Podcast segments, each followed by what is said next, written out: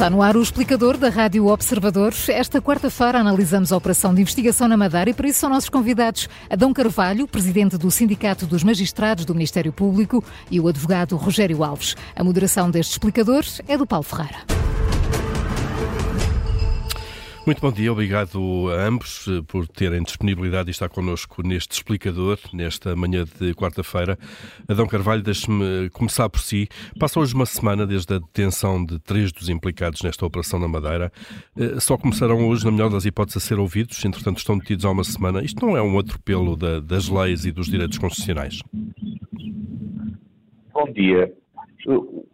O, que a lei exige é que seja presente um juiz em 48 horas. Evidentemente, se estamos a falar de um processo com elevada complexidade, há vários uh, valores e direitos a, a, ter em conta. Um deles é, da parte do juiz que vai fazer esses interrogatórios, de conhecer o processo uh, que está em causa e ser um processo volumoso e com uh, documentação que importa analisar isso pode demorar algum tempo e, portanto, o que a lei exige é que faça a identificação dos arguídos e eh, depois eh, possa ter tempo ainda para avaliar, para poder, eh, de facto, interrogar devidamente os arguídos. O segundo aspecto tem a ver com os direitos dos arguídos, que têm o direito de, antes de decidirem se vão ou não prestar declarações, conhecer o processo. Portanto, essa delonga pode resultar também de um direito dos arguídos terem acesso ao processo, conhecerem o processo, para estarem em condições depois para poder hum. exercer o seu direito de defesa. Ou seja, em casos uh, complexos, com muita informação uh, como estes, uh, é inevitável que as coisas se passem assim, de alguma maneira, é isso? Seria impensável que quer um juiz aplicasse medidas de coação, designadamente restritivas da liberdade, apenas com base numa análise superficial de um processo que, se for longo, exige esse tempo, e, por outro lado, seria também injusto e violaria os direitos de defesa que os arguidos não pudessem ter tempo para analisar, designadamente os respectivos defensores não tivessem tempo para analisar o processo e estivessem em condições de minimamente poder exercer os seus direitos de defesa. Uhum. Uh, Rogério Alves, bom dia, bem-vindo também uh, a este explicador. Uh, bom dia. Perguntava-lhe também sobre, sobre, esta questão, agora do lado do, do, do advogado que está certamente habituado a defender, no caso, suspeitos que podem estar em situações destas. É inevitável, de facto, que as coisas se passem assim? Não, não é inevitável. Embora eu concorde com o que diz o Dr. Adão de Carvalho, que também saúde, Uh, e, obviamente, o que ele diz é totalmente razoável. Isto é, para analisar processos de grande dimensão, uh, obviamente que estão, não estão concluídos, mas já têm muita informação, é necessário que os advogados conheçam não só a indiciação, isto é, quais são os factos que são imputados, mas conheçam também quais são os fundamentos dessa imputação. Porquê é que se diz que aquela pessoa é suspeita de determinado facto? A única coisa em que divides, até porque a lei era clara e é clara, este período deveria demorar 48 horas. É certo que o Tribunal Constitucional já veio dizer que o excesso deste período não determina, uh, por si só, consequências processuais de outro tipo. Mas a verdade é que, com base na defesa dos direitos de defesa, passa a tautologia, as pessoas estão presas 4, 5, 6, 7, 8 dias, ou 8 noites, quando não deveriam estar. E eu penso que há aqui uma coisa que tinha de ser retirada de um tabu. É que tinha de se reavaliar a necessidade de manter as pessoas na prisão, porque embora estejam tecnicamente detidas, não estão presas preventivamente. Isso é uma distinção jurídica relevante, mas na prática não é distinção nenhuma, dado que as pessoas estão há vários dias presas uh, e, portanto, dever-se-ia poder repensar, até porque a lei não o impede, e se, se alguém entendesse que impediria, deveria alterar-se a lei, que, da necessidade de, quando o prazo de 48 horas se manifesta inviável para a finalidade, para a boa finalidade da análise, consulta, escrutínio e preparação para as declarações dos arguídos, eles fossem devolvidos à liberdade. E o argumento permanente de que isso permitiria ou o perigo de fuga, ou o perigo de falarem uns com os outros e consertarem versões, etc., etc., teria de ser reavaliado em função da prova que já consta dos autos e, efetivamente, de ter de supesar entre obrigar as pessoas a ficarem na prisão muito mais tempo do que que a lei prevê, duas, três, quatro vezes mais tempo, e permitir que saíssem em liberdade, sendo depois, obviamente, instadas e notificadas para comparecerem dois, três, quatro, cinco, sete, oito, dez dias depois para prestarem as suas declarações. Uhum. Agora, o que não pode ser é, nestes processos, viver-se permanentemente no atropelo do prazo e manter as pessoas detidas muito para além daquilo que a lei pretendia que elas estivessem detidas. Eh, Dom Carvalho, acha que pode ser uma solução esta? Nada impede que uh, o juiz possa reavaliar a situação e, se o entender, uh, permitir que os arguídos esperem pelo interrogatório em liberdade. A questão que, que, temos que aqui é, no fundo, aquilo que justifica a detenção, uh, também se calhar justifica a manutenção da detenção. Porque se, se não justifica a detenção, se calhar, podia-se ter promovido ao juiz de instrução que designasse data para interrogatório, portanto nem sequer teriam existido as, as detenções. E, e, depois é outra questão que, que, eu acho aqui importante e que no fundo é, é que resulta da própria, própria lei. Se de facto não há fundamento, por exemplo, para aplicar uma medida de coação restritiva da liberdade, ou melhor, se, se, se há fundamento para aplicar uma medida, designadamente de prisão preventiva, então a lei, a lei quase nos obriga a que exista uma detenção, porque senão não faz sentido a seguir justificar-se essa medida de coação. E, e, portanto, há aqui algo que eventualmente tem que ser reavaliado, mas de facto é o que resulta. Ou seja, se uh, alguém, se o Ministério Público, por exemplo, promove que alguém seja sujeito a interrogatório, tendo em vista aplicar uma medida de coação de prisão preventiva, e o faz ao juiz de instrução, e até à sua aplicação pode demorar 15 dias ou 3 semanas até que seja designada a data para o interrogatório, então se calhar significa que aquelas diligências cautelares eh, eh, suficientemente se acautelam, perdoem-me a redundância, uhum. mantendo as pessoas em liberdade. Portanto, aqui, eh, no fundo, são estes fatores que às vezes determinam quer as detenções, quer a manutenção dessas detenções. Uhum. Eh, o certo é que, eh, por muito que estes temas sejam discutidos, eh, as leis não se alteram e a prática também não, não se altera. Rogério Alves, olhando para este, para este aspecto concreto destes prazos de, de detenção, olhando também para aquilo que são outros processos, se quiser, que se vão arrastando durante anos e anos, precisamos de uma reforma do, do Código de, de, de Processo Penal.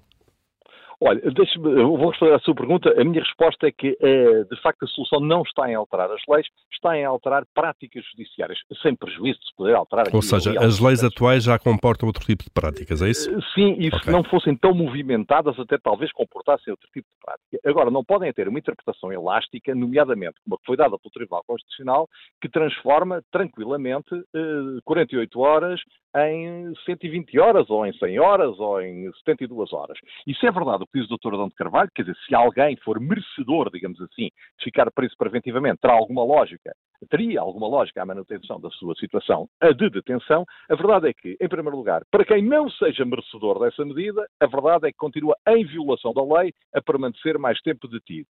E, por outro lado, esta ponderação individual nunca é feita, porque eu, talvez o doutor Adão Carvalho conheça, eu não conheço, nenhum caso, repito, nenhum caso em que no prolongamento da detenção se tenha ponderado a libertação desta ou daquela pessoa. E a juíza tem, o juiz, o tribunal, a justiça tem de fazer esta avaliação em particular de cada pessoa. Tivemos ainda recentemente o caso influencer em que ninguém ficou em prisão preventiva e as pessoas se mantiveram na prisão durante 5 ou 6 ou 7 ou 10 noites, já não me recordo. Portanto, é necessário haver uma avaliação porque está em causa a liberdade das pessoas, não está em causa uma coisa qualquer de menos importância. Agora, outro assunto, outro assunto é, é todo este tratamento dos irritantes megaprocessos.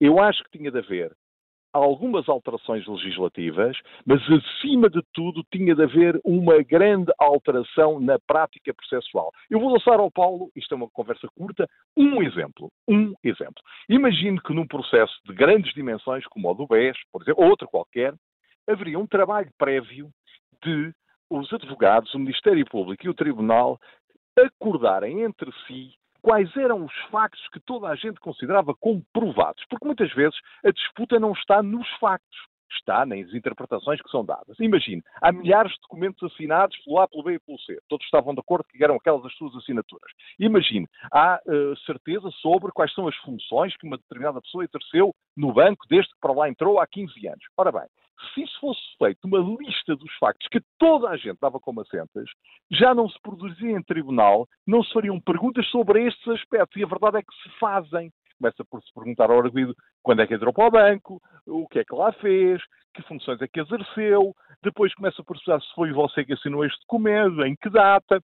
Se tudo isto tivesse feito à partida, perder-se-iam 100 horas de organização para ganhar mil em julgamento. Portanto, há pequenas tramitações, há hum. pequenas atitudes de ordem procedimental que ajudariam muito. Agora, tinha de haver uma mentalidade muito diferente na atividade judiciária para conseguir lograr estes objetivos, em vez de andar sempre a pedir diminuição das garantias, diminuição dos recursos, diminuição das garantias, diminuição dos recursos, que é o que se tem feito ao longo das últimas décadas sem grande resultado. Uhum. Uh, Adão Carvalho, nós uh, ouvimos ontem o Diretor Nacional da Polícia Judiciária explicar a operação que fez na Madeira, mas também, no fundo, deixar uma nota de que a Polícia Judiciária tem hoje meios que nunca teve para combater a corrupção, nomeadamente meios técnicos, tecnológicos e, e, e de pessoas também. Já tinha feito há meio ano uh, também este, este anúncio, se quiser, o Diretor Nacional da PJ. O que lhe pergunto é que, somando isto tudo, uh, mais aquilo que se tem passado no terreno, a Operação Influencer, agora na Madeira, se estamos aqui num, eventualmente num momento de viragem e de intensificação de, de, de, de operações como esta de combate à corrupção. Evidentemente que nos últimos, nos últimos anos tem sido feito, de facto, um investimento grande eh, na Polícia Judiciária, quer em termos de meios materiais, quer em termos de recursos humanos, isso é eh, visível para, para todos.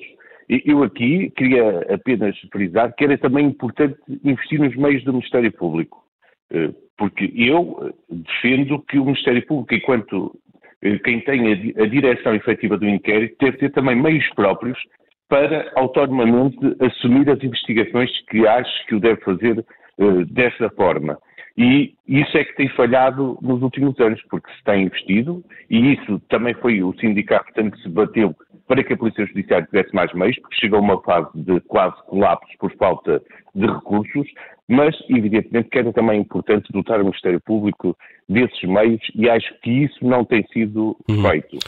Isso, já, isso provoca o quê? O, o afunilamento depois da forma como o processo decorre, isto é, depois recolhe-se muita informação, mas depois não há tempo ou meios para trabalhar, tratar, verificar atempadamente? Adão Carvalho.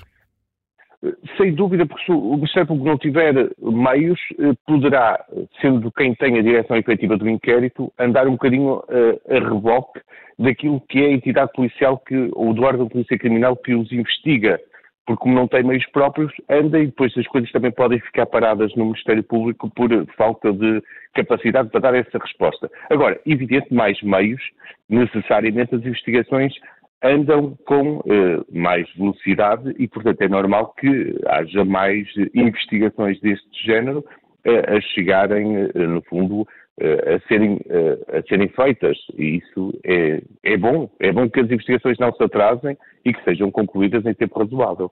Uh, Dom Carvalho, ainda, uh, tem havido estas operações, conhecemos, tem havido algumas críticas ou sugestões, se quiser, uh, de estarmos perante uma agenda do Ministério Público, da, da, área da Justiça, com interferência óbvia naquilo que é o decurso da, da, da política, até na, na, na longevidade de governos.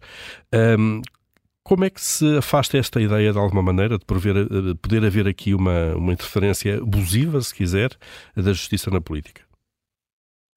É, é assim, quando estamos a falar de uma operação que envolve tantos recursos, dificilmente se imagina, para quem está e para quem conduz investigações, e se imagina que ela possa ser feita de um dia para o outro. Normalmente, para que haja essa concentração de recursos, às vezes são precisos meses. E, portanto, logo isso uh, uh, destrói qualquer timing político, porque às vezes, quando é prevista a realização de um conjunto de buscas, no, para uma data onde ainda nada aconteceu em termos de fenómenos políticos. Segundo, os processos, no fundo, têm que seguir, não podem estar editados por quaisquer timings, ou seja, não se pode aguardar porque estamos em fase eleitoral, porque senão as investigações nunca andam, porque num determinado momento é porque há uma crise num determinado partido, num determinado momento é porque há um ato eleitoral em curso, e portanto andaríamos sempre nisso e as operações uh, não ocorriam. Isso é que seria perigoso, porque isso é que poderia significar alguma instrumentalização do Ministério Público para fins políticos. Portanto, as investigações, as operações, as realizações de buscas têm que ocorrer serenamente no tempo em que tiverem que ser feitas e quando estejam os meios reunidos, independentemente de qualquer contexto político. Uh, Rogério Alves, também para, para fechar sobre, sobre esta leitura, de facto, da, da, da, da eventual interferência da, da, justiça na política, uh, é melhor uh, assim, isto é, de haver um calendário separado e alheio completamente àquilo que se passa na política? Em matéria de princípio, concordo basicamente com o Dr. Adão de Carvalho. Agora, temos de reconhecer o seguinte: há uma interferência objetiva. Poderá não haver uma intenção subjetiva de interferir, mas há uma interferência objetiva, isto é, em plena campanha, enfim, na entrada, no patamar da entrada da campanha eleitoral, falar-se há muito mais, porventura, deste tipo de temas do que das famosas propostas dos partidos para isto, para aquilo, para aquilo outro. Agora, é assim, sem abstrato, se em abstrato estou totalmente de acordo, seria necessário ponderar se em concreto poderia ter, ter, sido arranjado um calendário diferente para esta operação. Eh, que, aliás, eu não critico nos seus contornos, acho que algumas das críticas que têm sido feitas são profundamente despropositadas e acho que eh, o modelo adotado até me parece bastante adequado, não se imaginaria eh, sem inspectores da Polícia Judiciária a viajarem num avião comercial e já agora ficarem na fila, a declararem as armas. Ou, é, eu não, não, eu não, não, é que, vamos lá ver, nós agarramos um bocadinho ao acessório. A, a operação realmente, objetivamente, ficou um bocadinho aparatosa, mas se era necessário ir a cento e tal locais, e se era necessário levar a cento e tal pessoas e tal, tudo bem, é uma ponderação que tem de ser feita porque é faz a investigação. Agora, tenha de se ter algum cuidado face às consequências que isso pode ter e à intervenção no debate público em curso, se o momento azado foi efetivamente este, porque deveria e teria de ser este, ou se poderia ter pensado numa alternativa. Mas eu creio que não convém exagerar este, este aspecto, não convém exagerar este aspecto. Há questões muito mais importantes para discutir, nomeadamente aquelas que discutimos um pouco antes, e, portanto, a existência de uma operação mais ou menos aparatosa, mais ou menos justificada, serão um bocadinho ossos do ofício, porque eu não acredito continuo a dizer que não acredito que haja qualquer tipo de agenda por parte do Ministério Público. Quer dizer, pode haver eh, preferências, as pessoas também têm os seus gostos e têm as suas opções, etc. Mas eh, como magistratura, eh, como organização, não acredito na existência de uma agenda política. E, portanto, o que hum. acontece são coisas que nós podemos criticar, em concreto, devia ter sido mais assim, devia ter sido mais assado, devia ter sido nesta altura ou naquela, com mais ou menos aparato, com mais ou menos violação do segredo de justiça mas eu confesso que não vivo atormentado com essa ideia de que agora apareceu aqui alguém a querer disputar o espaço público político. Isso, francamente, acho que não existe. Ou seja, os políticos têm que se habituar, Rogério Alves, a esta ideia. De alguma forma, sim, e eu congratulo-me que haja mais meios para a Polícia Judiciária, e seguramente concordo com o Dr. Adão de Carvalho, também para o Ministério Público, que é, afinal, quem dirige o inquérito, quem dirige as investigações, quem é o responsável pelas investigações, do ponto de vista legal, porque isso deve tranquilizar o país. Isto é, uma boa investigação é excelente para o país se detectar culpados, é excelente para os inocentes porque descobrirá que eles estão inocentes e falo-á mais rapidamente. Portanto, do ponto de vista cívico, a velocidade, a qualidade, a profundidade das investigações é uma ótima notícia para o país. Muito bem, Rogério Alves, Adão Carvalho, obrigado a ambos por terem estado no explicador desta manhã. Bom dia. Bom dia. Bom dia.